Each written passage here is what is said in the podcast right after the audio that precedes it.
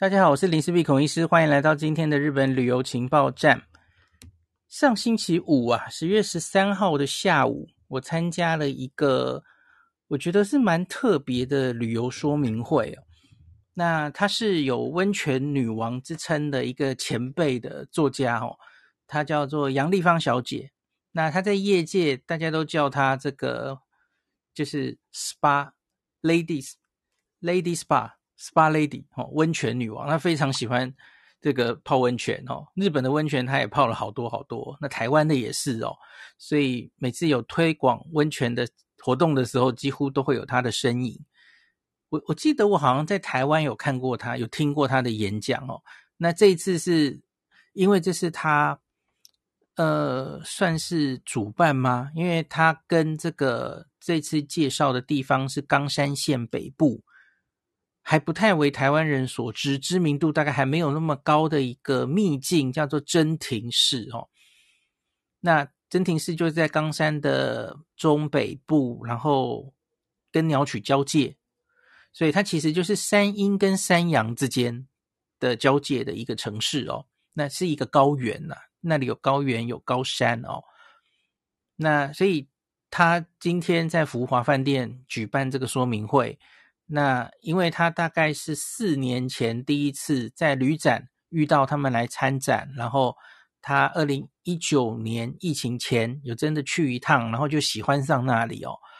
那后来二零二零年就是疫情的那一年，一开始还可以出国嘛，哦，二零二零年他们其实就组织了一些旅游业界的朋友一起去考察了一番哦。那所以原来在那个考察完之后就应该要开始。这个积极跟台湾朋友介绍这个地方哦，可是后来就因为疫情，所有的计划就戛然而止了。那现在等于是旅游复活了哦，所以他这个呃杨丽芳小姐等于是实现了原本她的承诺，我们本来就应该继续推广这个地方，向台湾朋友嘛哈，所以办了这一场说明会这样。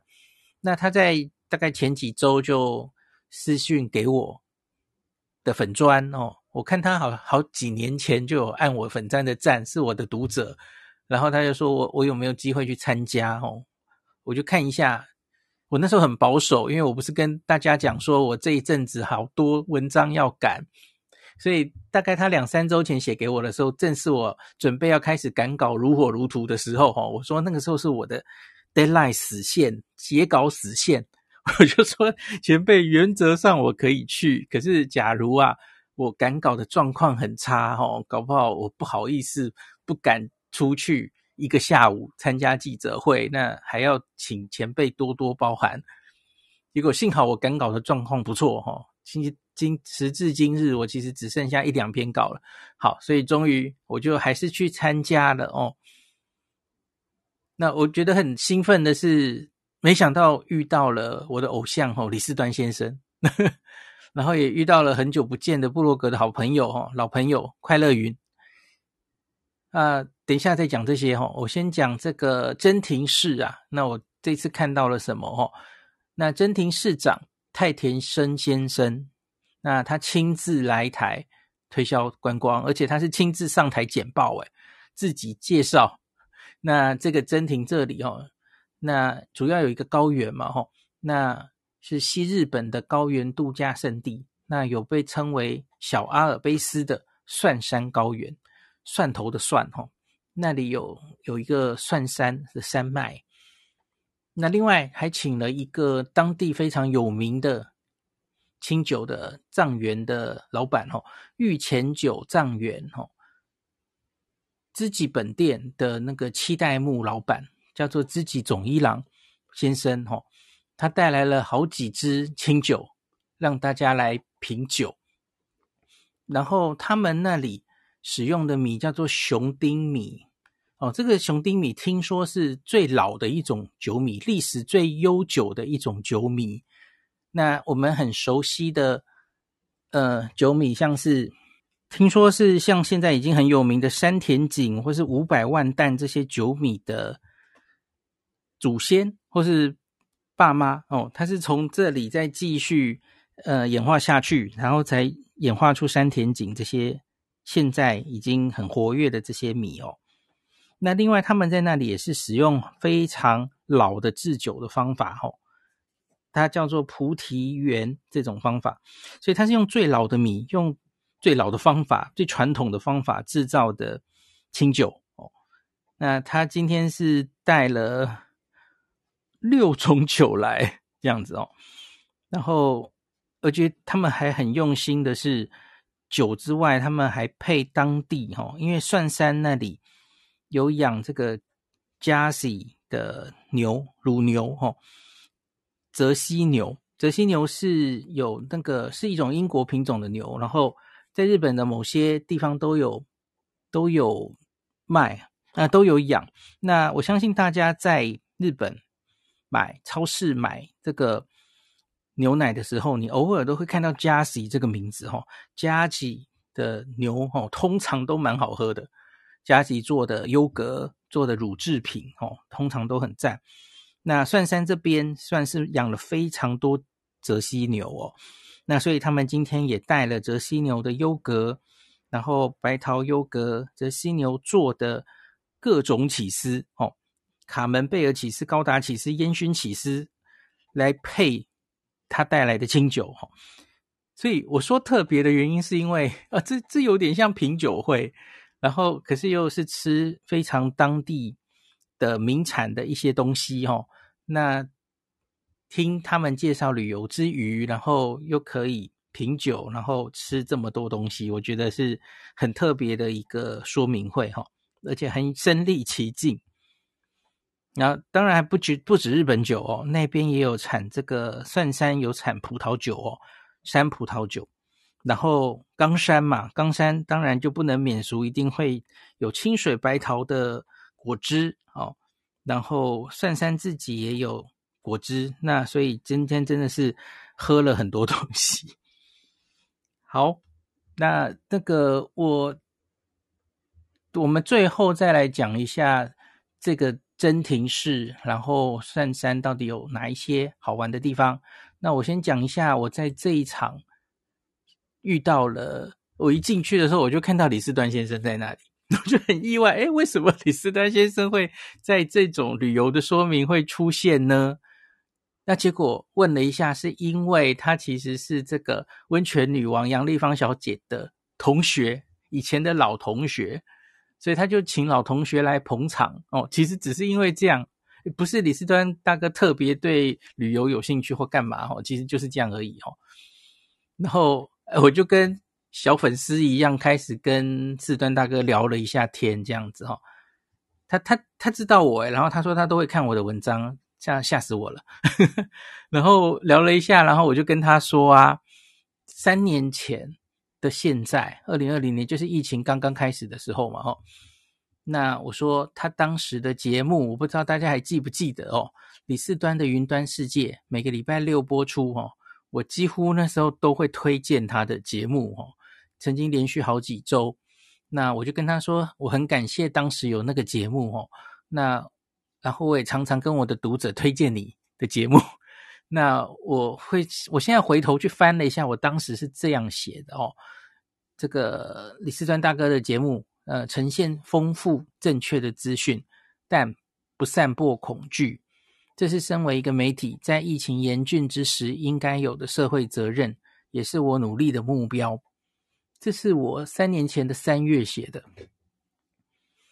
那很自然的。那李四川大哥就因为我一开始戴着口罩，然后开始跟他们聊天，然后我就把口罩拿掉，这样，然后就他就会问我，哎，为什么你都戴着口罩这样？哈，我就解释了一番。我我以前应该跟你们解释过嘛，哈，我上什么节目，我其实基本上都戴着口罩。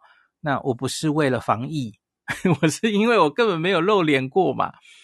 那我就解释了一下啊，然后四段大哥就说，哈，他说看我的文字啊。原本觉得比较冷冷的哦，我觉得他可能是理性的意思吧哦。那可是他说他今天见到我，那拿拿掉口罩的本人哦，拿掉口罩的本人，他觉得很亲切。他说我应该可以考虑，大可以把这个口罩拿下来，没没什么好继续戴的哦。大家上上节目没有什么问题，这样。嗯，我就想说，诶，我的文字冷冷的吗？四段大哥是不是看太多我写的疫苗解说文，所以才这样觉得？诶，怎么会呢？写写到那那种文字的时候，我觉得，因为我就理主的嘛，所以我我当然就是像是科学的理理主的那种文章，这是很自然的嘛，吼。那可是我的其他文章，旅游的文章应该不太是这种感觉吧，吼。好，然后还有一个很有趣的，因为今天也见到很多旅游业界的人士哦，然后遇到一个朋友哦，也是他最近自己出来开旅行社的哦，他说他是跟布洛克九九熊有合作一些很深入的团哦，那我们就有聊一聊，然后他就跟我说，我我一进那个场地，他就见到我，他就说他觉得我很眼熟，我现在在想你眼熟，嗯，那是看疫情的时候看我上电视吗？没有，不是，多半人可能是这样。可是他说后来，他最后跟我说，他想起来了。他说，因为他前几周看过那集《全明星攻略》，就是我上曾国城先生的节目那集《全明星攻略》，那也不过是几周前的事啊。然后他就说，他印象就很深刻，因为我就答题速度很快嘛。哦，好，OK，对，《全明星攻略》真的蛮多人看的，跟关键时刻差不多。好，那我们今天最后一点时间，我就来讲一下那个，呃，在真庭市到底还有什么好看的哦。其实他们的真庭观光局，他们有一个网站，有日文的，然后其实也有中文的，它已经全中文化了，而且是只有繁体中文。我觉得可能就是三年前是去过之后，其实就有做一些。准备要迎接台湾朋友去的一些准备吧，哦，那所以我会把这篇文章附在 Podcast 的前面。那我现在就念一下，告诉大家这个介绍冈山真庭市有一些什么好玩的地方，哦。那他说这里是全国全日本出产最多桧木的产区。整个日本的桧木价格是由这个地方定价的，那几乎整座城市的房舍都是使用木头建造，它有许多的建筑公司、家具工厂，还有制材所。政府因此想出废材回收的方式，生产出环保电能。真庭市内有很多栋环保建筑，如此注重环境保护的城市，其实就是现在非常红的 SDG 啦齁。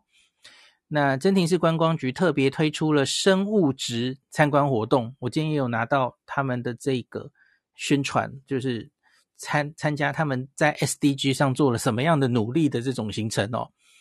前往与森林、大自然、地球共存的真庭市。那真庭市海拔是一百二十到一千两百公尺之间，在森林山峦环环绕着许多江户时期的建筑。那自然田野中经常云雾飘渺，有一种穿越到旧时代的假想，难怪又有“云海之都”的美名。它的早晚温差甚大，春夏秋冬四季分明。无论在哪个季节来到这里，你春天可以赏樱，它有一个很有名的樱花叫醍醐樱哦，就是醍醐寺的那个醍醐哦。夏日你可以看萤火虫、溯溪。那秋天可以看红叶，那冬天这里是有滑雪场的吼，冬日玩雪泡汤的四季都可以来吼。那这里交通的话，其实大概要租车来应该比较方便哦。那他你假如是坐飞机到那个冈山桃太郎机场，那从机场那一边再坐车过来，大概也要两个多小时吼。不是不能接受啦，可是你到这边之后，你还要移动嘛？那所以租车应该是最方便的哦。那 JR 的话，坐到最近的 JR 站，然后再转公车也都要两个多小时哦。所以这个其实是真的是在山里面是相对交通比较不方便的地方哦。那这里它有一个大山椒鱼传说哦，这里也有温泉哦。那这里有一个叫做汤原温泉区，那相传这里有一个无底深渊，里头住了一个身长十公尺的大山椒鱼，经常会吃掉牲畜，造成居民惊恐。那有一个年轻人三井燕次郎，自告奋勇前往抓妖怪，缠斗许久，依旧被这个山椒鱼吃掉了。可是他奋勇用锐利的小刀划破他的肚子，终于解除了大患。哦，那可是过没几天，这个年轻人跟他的家人都离奇死亡，所以村民担忧鬼魂作祟，因此就建立一个祠堂祭祀他们。然后每年的八月八日都会有大型的祭典哦，那我就看到这个祭典就会有好大的一个山椒鱼的的那个灯笼，大家就抬着这样子。那所以呢，今天我们去，我看到两个东西哦，一个是山椒鱼的玩偶，有出大中小的；另外是在这个汤圆温泉有一个名物，就是山椒鱼的巧克力。那它总共有六种口味。我我吃了，我现在吃了大概其中两种，我觉得还蛮好吃的耶，然后外形也蛮可爱的，所以大家假如来的话，要记得吃这个山椒鱼巧克力哦。好，另外这个还有圣山，在城下町哦，就是我们刚刚有提到，我们今天有见到这个七代目的哦，老铺酒藏这个御前酒，御前酒的意思就是献给城主的酒哦。那老铺藏元知己本店哈，那他是创业于一八零四年。那他很特别的是，他现在的杜氏哈，就是酿酒师是女生。日本全国现在女性的杜氏好像大概也只有十个人左右哦，所以女性的杜氏是蛮特别的。这好像是七代目的姐姐的样子哦，他们姐弟两人现在就就是。一个就是，一个是老板，一个是杜氏这样子哦。那我们今天有试喝到一个叫做香柚酒，哦，柚子做的。那这个大概酒精浓度没有那么高，哈，好像是七还八 percent。哎，我看一下，酒精浓度是啊，对不起，是九 percent。那个柚子酒，我觉得很多地方其实都有柚子酒啊。哦，这个柚子酒，我觉得以以我喝过的柚子酒来说，它酒精浓度稍微好像高一点。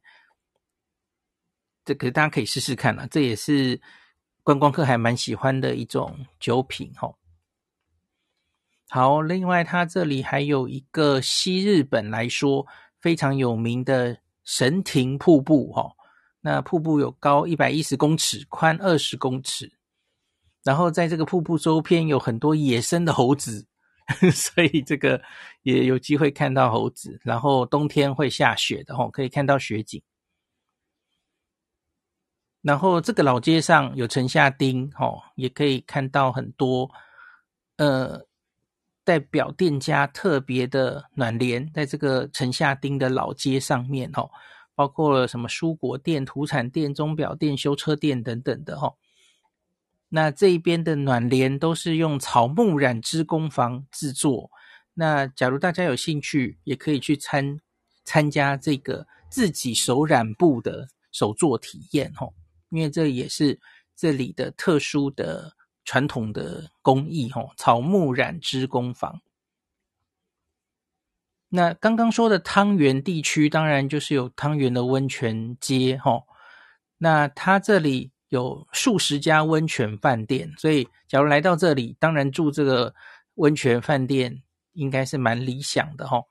那街上有免费的手汤跟足汤，然后这里的。溪流叫做旭川哈，阿萨希嘎瓦。那刚刚说的那个呃酿酒，它也是用旭川的水来做的哦。那它这里有一个西日本最大的露天风吕，它叫做沙浴哦。这里是野溪温泉，然后二十四小时开放，而且是免费的哦。然后它是男女混浴的。那分为美人浴、求子浴、长寿浴三个温泉。那假如女生觉得全裸泡汤不自在，可以穿。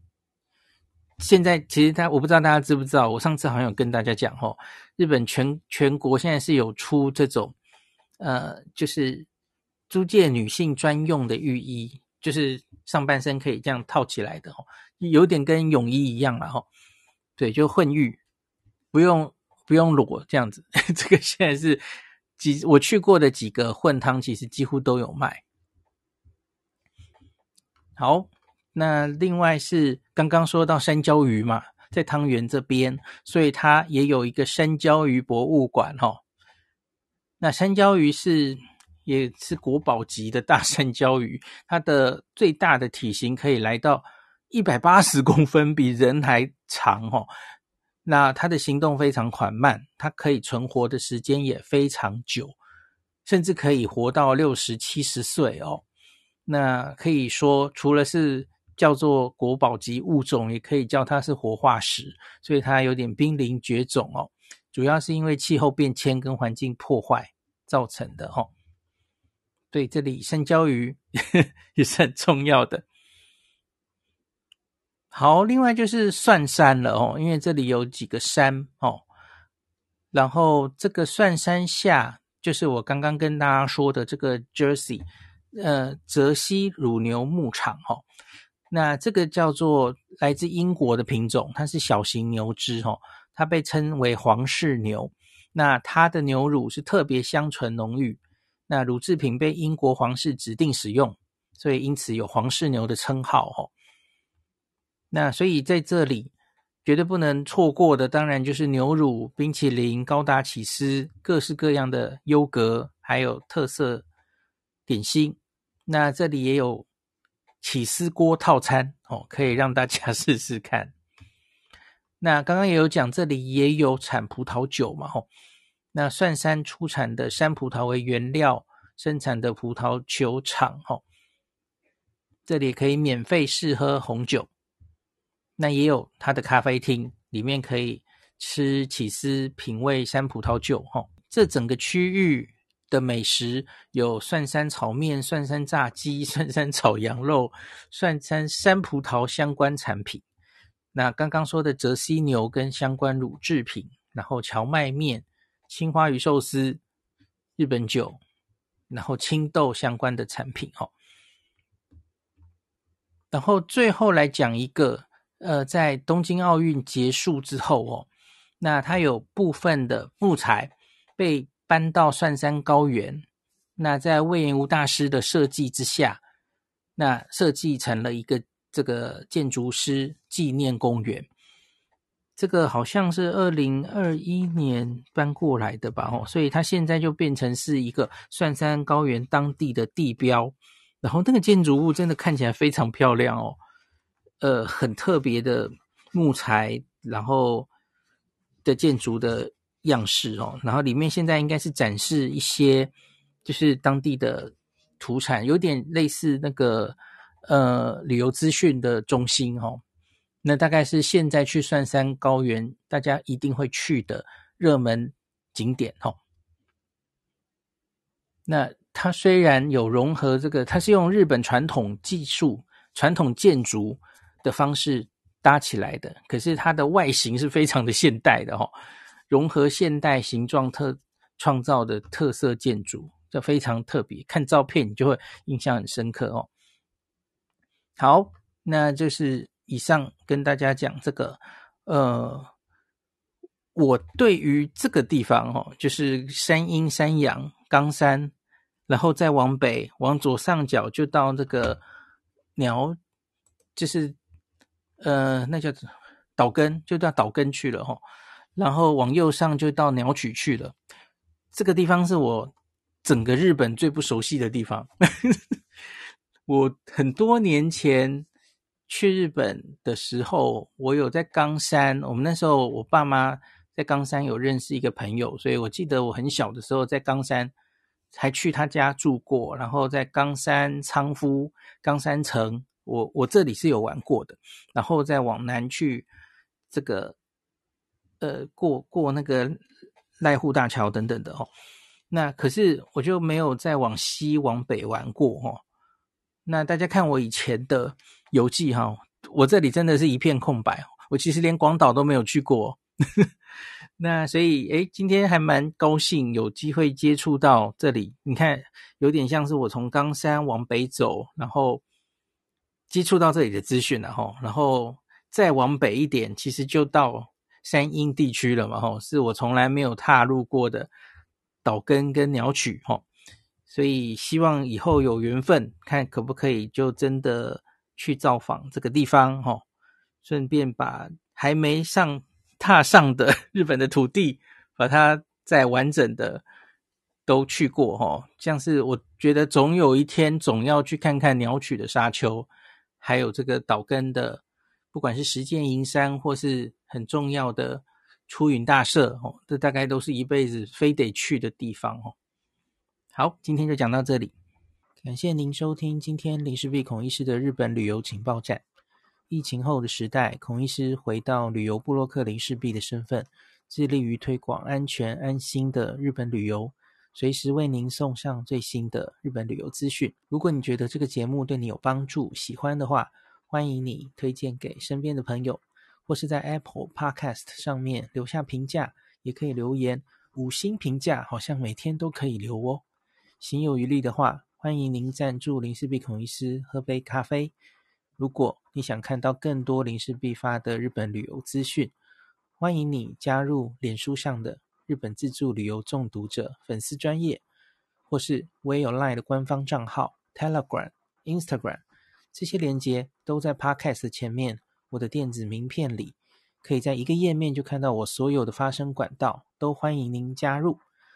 那我们就下一集再见喽。